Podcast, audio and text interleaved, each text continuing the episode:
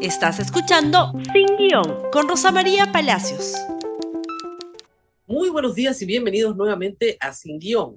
Y empecemos por el ministro de Justicia. Hoy miércoles ya van 48 horas de declaraciones y el asunto se vuelve cada vez más complejo. La pregunta es si se queda o se va. Están corriendo firmas en el Congreso para una moción de censura sin siquiera interpelarlo. ¿De qué se trata todo esto? Pues empecemos por el principio. Ha dicho, por favor, si me ayudan, ha dicho el señor eh, Daniel Marrate que no va a renunciar, que la presidenta lo va a escuchar, que hoy día en el Consejo de Ministros que se va a celebrar, pues va a pedir una porción del tiempo para que por favor se le escuche. Y si es así, y si se le escucha, y sus, cargos son aceptados, pues él no tiene que irse a ninguna parte porque todo está muy bien. Pero el ministro ha resultado ser una cajita de sorpresas y ayer apareció esta noticia también acá en la República. Se le está demandando por mala práctica, por un caso en el cual él sabotea una demanda por negligencia médica y lo que dice la perjudicada es que luego fue contratado por la clínica a la cual estaba acusando. Se trata de una mujer que señala que contrató los servicios profesionales del señor Maurate como abogado para denunciar a una clínica por mala práctica, por negligencia médica, en el caso de su hermana. Eh, y que las negligencias eran graves y estaban probadas, era un caso fácil de ganar, pero que el señor abogado presentó un pésimo escrito ella rechazó la presentación de ese escrito, su hermana finalmente fallece y eh, ella demandó la devolución del dinero que se había adelantado por un mal ejercicio profesional y nunca se le devolvió nada y nunca pudo obtener la reparación que buscaba, pero que luego se enteró, y eso es lo grave, que el ministro de Justicia actual había sido contratado por la clínica a la cual ella estaba demandando. El ministro esta vez nuevamente niega todos los hechos y dice que no tiene nada que ver. Él presentó un escrito que estaba muy bien, no le gustó a la clienta, pero lo presentó y ahí concluyó su trabajo. La víctima falleció y él no tiene relación alguna con la clínica. Pero el problema del ministro es que todo el tiempo tiene que estar corrigiendo algo que se sabe sobre él.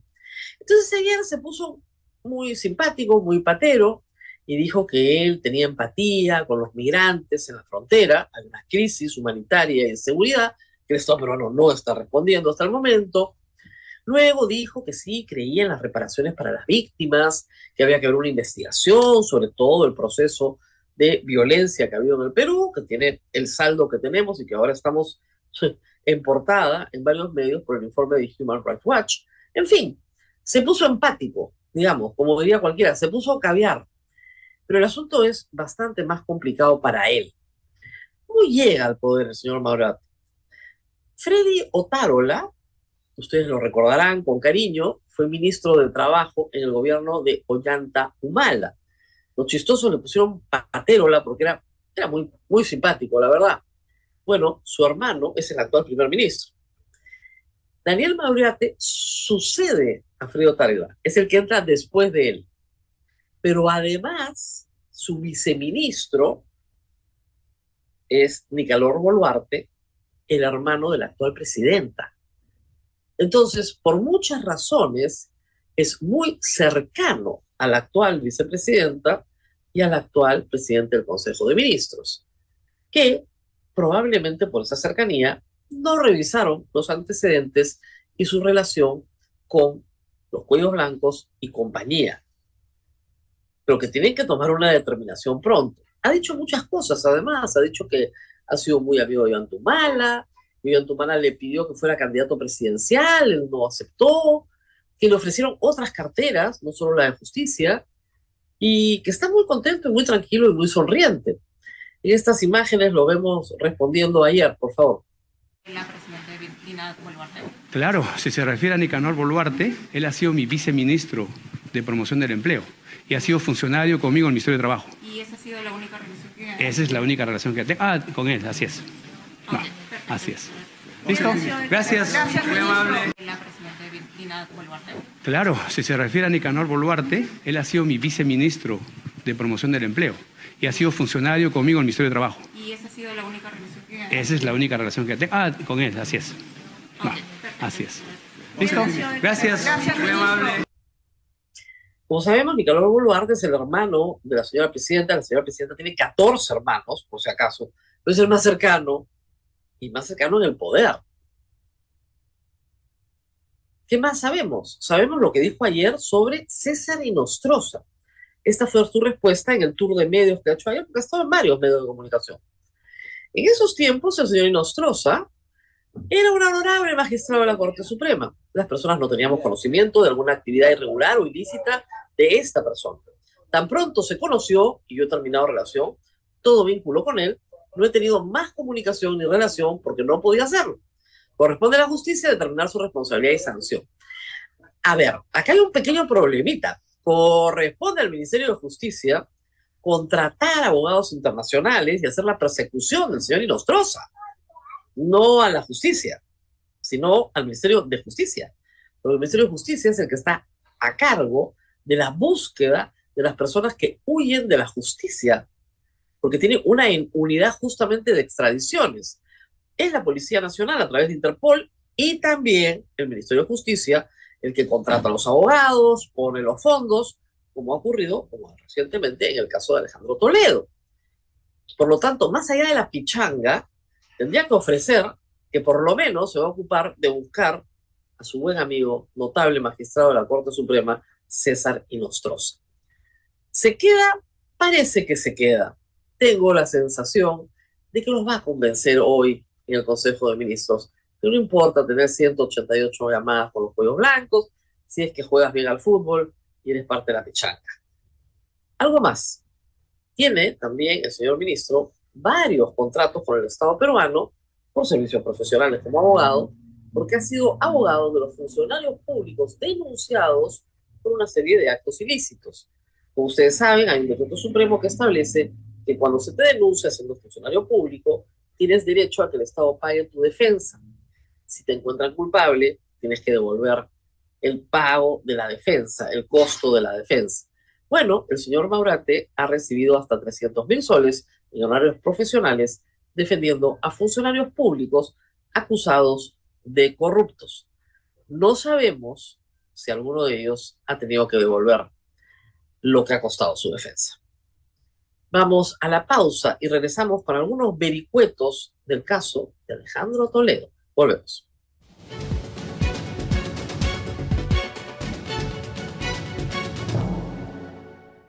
Es de lamentar que en la política peruana todos los días tengamos que estar discutiendo si a la mocha sueldo le hacen una acusación constitucional, si a Betsy Chávez le ponen una prisión preventiva. Todos los días estamos en articulaciones judiciales o parajudiciales o administrativas, en ética, todos los días. Pero el caso de Alejandro Toledo, como hemos explicado varias veces en este programa, es un caso que para la Fiscalía puede ser fácil de ganar. ¿Por qué? porque los dos testigos estrellas, Barata y Maiman, consiguen, coinciden en el pago y han acreditado el tracto del dinero desde las cuentas de Odebrecht a las de Maiman, a las de empresas de Maiman y finalmente Ecoteva y en Ecoteva al Perú con la compra de inmuebles. Un caso fácil de probar. O eso creíamos. Pero las cosas se están comenzando a poner un poquito complicadas. Y vamos a explicar por qué.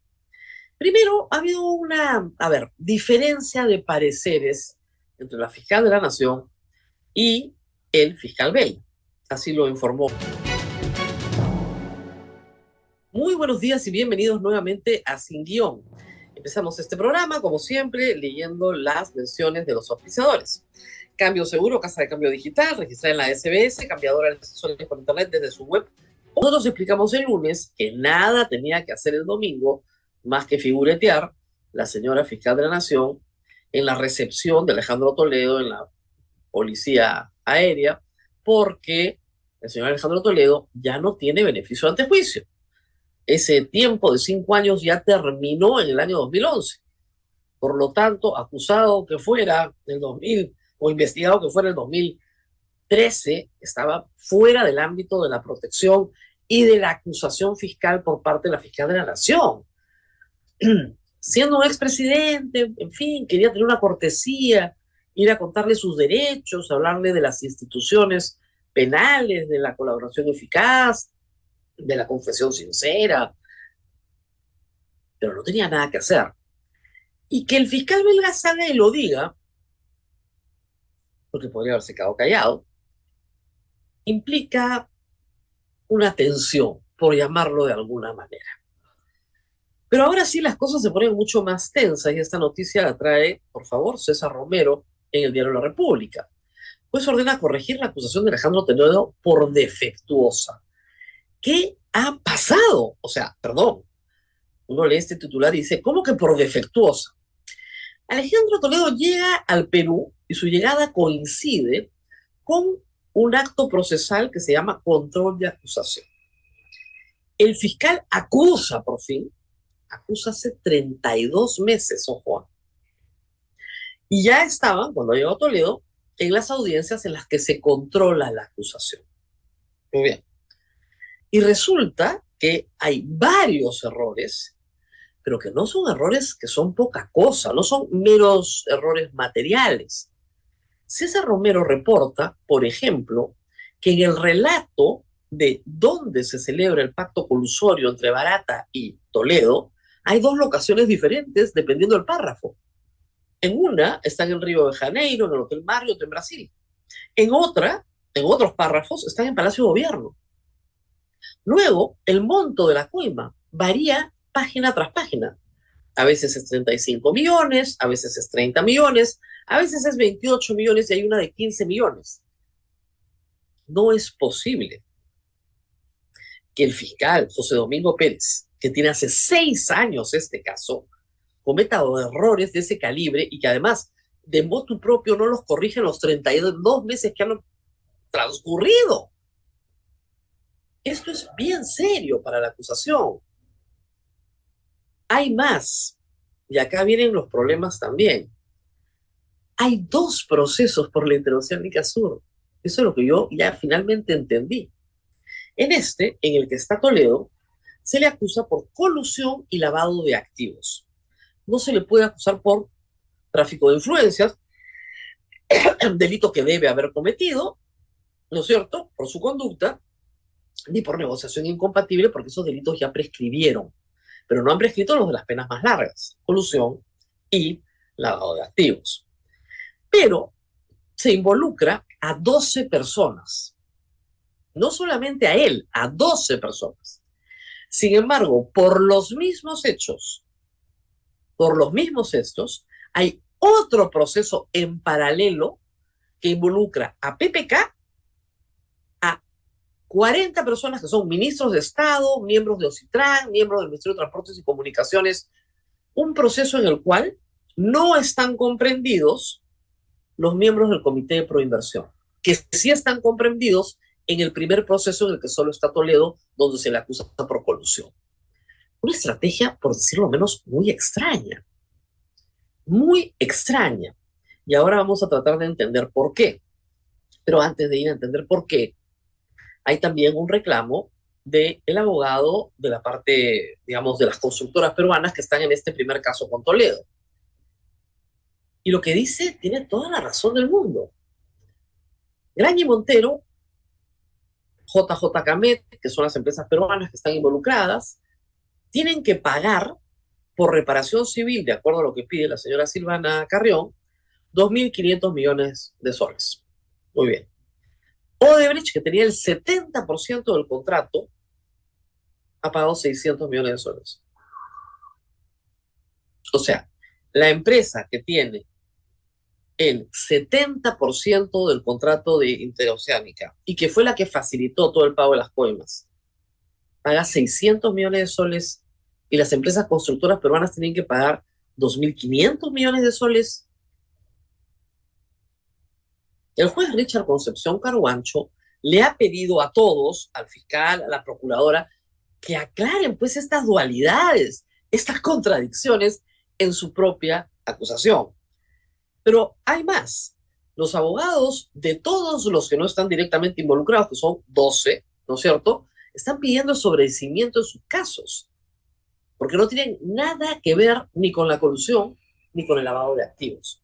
Tengo acá una comunicación hecha por uno de los abogados defensores de uno de los miembros del comité de proinversión, que creo que es muy interesante de compartir con ustedes y voy a compartir algunos párrafos, porque creo que van a tener, creo que clara conciencia de un problema que para la fiscalía se va a convertir en bien grave, que es posible que el delito de colusión en el caso de Toledo se pueda caer.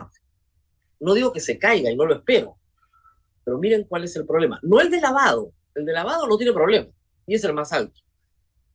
Pero miren cuál es el problema. Todo el caso de colusión del fiscal se basa en las palabras de Barata. Eso es verdad. Eso es verdad. Pero el fiscal le hace caso selectivamente a Barata y toma solo lo que le conviene. Cuando Barata dice que Toledo le pidió coima y que se reunieron en Río de Janeiro, en el Hotel Marriott, para coordinar la entrega de dinero a Maiman, le hace caso. Pero cuando Barata declara que no sobornó al comité de proinversión y que proinversión, lejos de ayudar, le complicaba la vida, ignora esas declaraciones. Es más, la acusación es que Toledo y el comité se coludieron con Nuevo para favorecerlos. Pero cuando entrevistó en Curitiba Barata, el fiscal no le preguntó nada sobre un soborno al comité. Esa es, francamente, una conducta bastante negligente, ¿no es cierto? Fue el abogado que el comité envió a Curitiba el que le preguntó a Barata si los conocía y si los había sobornado. Y Barata declaró que no, no los conocía, no los había sobornado. Si no hubiéramos enviado a nadie, el fiscal no se hubiera preocupado del tema. En el mejor de los casos, ¿no es cierto?, hay negligencia.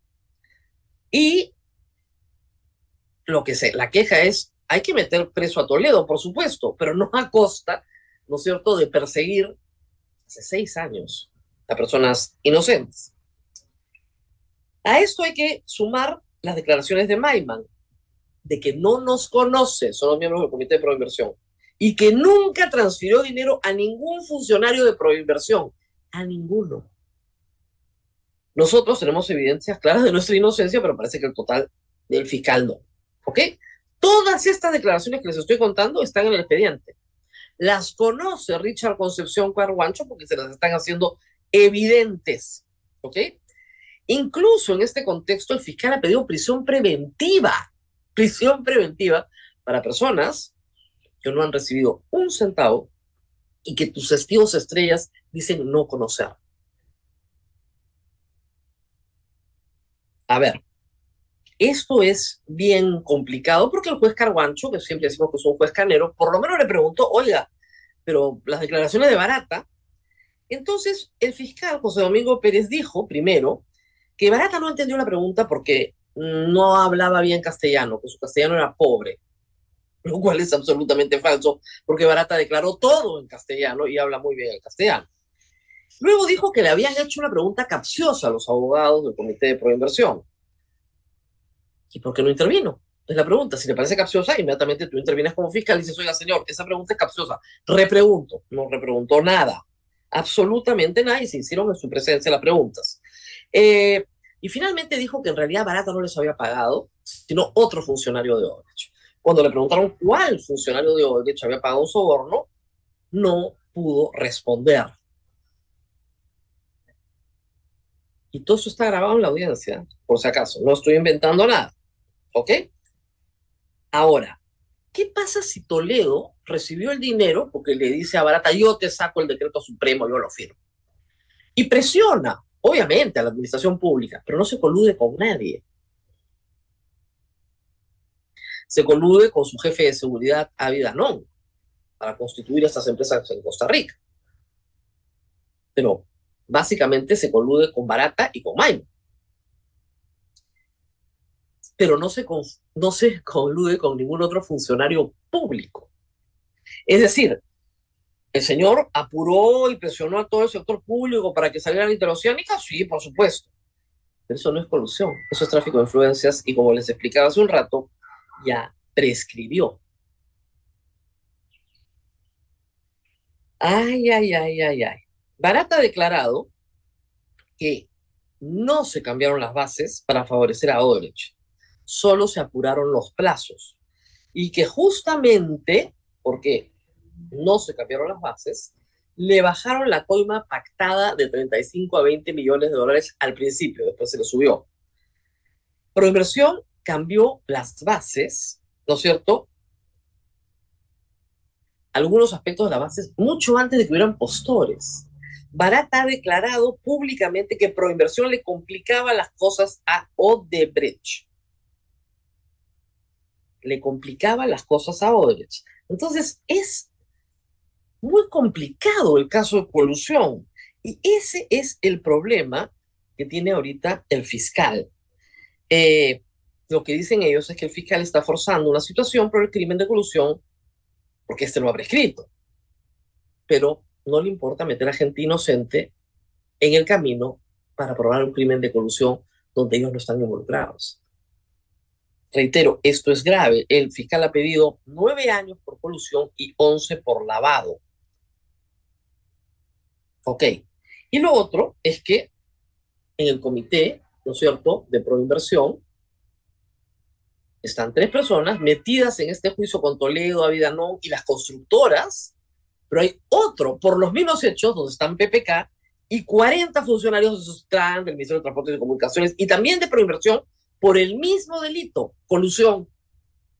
Y para ninguno de esos 40 con PPK hay una sola prueba de que Mayman haya participado con ellos en algo, les haya depositado algo, o que Barata haya pactado con alguna de esas personas algo. Y ese proceso es el otro proceso que también está abierto.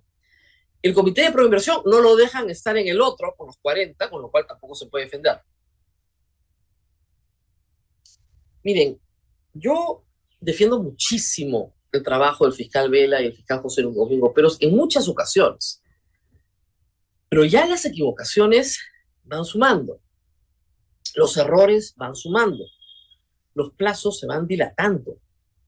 No es posible que seis años después no tengan un solo condenado por el caso de corrupción más grande, ¿no es cierto?, de América Latina. Y que se cometan errores mayúsculos como estos, como no tener una acusación bien escrita, con los montos de cuál, cuánto es la coima. Yo puedo dar un aproximado, pero yo soy periodista, el fiscal tiene que dar exacto, exactamente lo que se ha coimado. ¿Dónde se realizó el pacto colusorio? ¿Quiénes participan en el pacto colusorio? Para que, para que haya colusión tiene que haber un pacto colusorio. ¿Quiénes participan? ¿Cómo participan? Los testigos estrellas, que son buenísimos para lavado, probado. Te centras pues en, en lavado acá tenemos un problema grave, reitero, del mejor caso de todos. Agárrense con cómo será el resto. Y el problema es que la fiscalía no admite críticas, no admite críticas, despliega una serie de maniobras bastante prepotentes. Ya hemos visto lo que pasó con el juez San Martín, que fue denunciado ante la Junta Nacional de Justicia cuando iba a emitir una sentencia por el fiscal Vela para meterle presión. Si los casos se les caen, hay que respaldar a los jueces, porque los fiscales no han hecho bien su trabajo. Ese es el punto que hay que tener bien claro en este momento. Muy bien, esperemos que el juez Richard Concepción Carguancho tenga el valor de dictaminar los sobreseimientos, creo que ya aprobó dos pero hay que aprobar más de gente que no tiene nada que ver, porque en toda la acusación no hay una prueba ni de colusión ni de lavado. Muy bien, nos tenemos que ir. Muy bien, y espero que la respuesta de la fiscalía no sea, ¿cómo era? Abogada cachinera. Eso es lo que me dijo el señor Germán Juárez Atoche hace casi tres años, cuando pregunté cuándo iban a acusar a Martín Vizcarra. Bueno, hasta ahora no lo acusan, por si acaso. Nos vemos, será nuevamente hasta mañana. Gracias por escuchar Sin Guión con Rosa María Palacios. Suscríbete para que disfrutes más contenidos.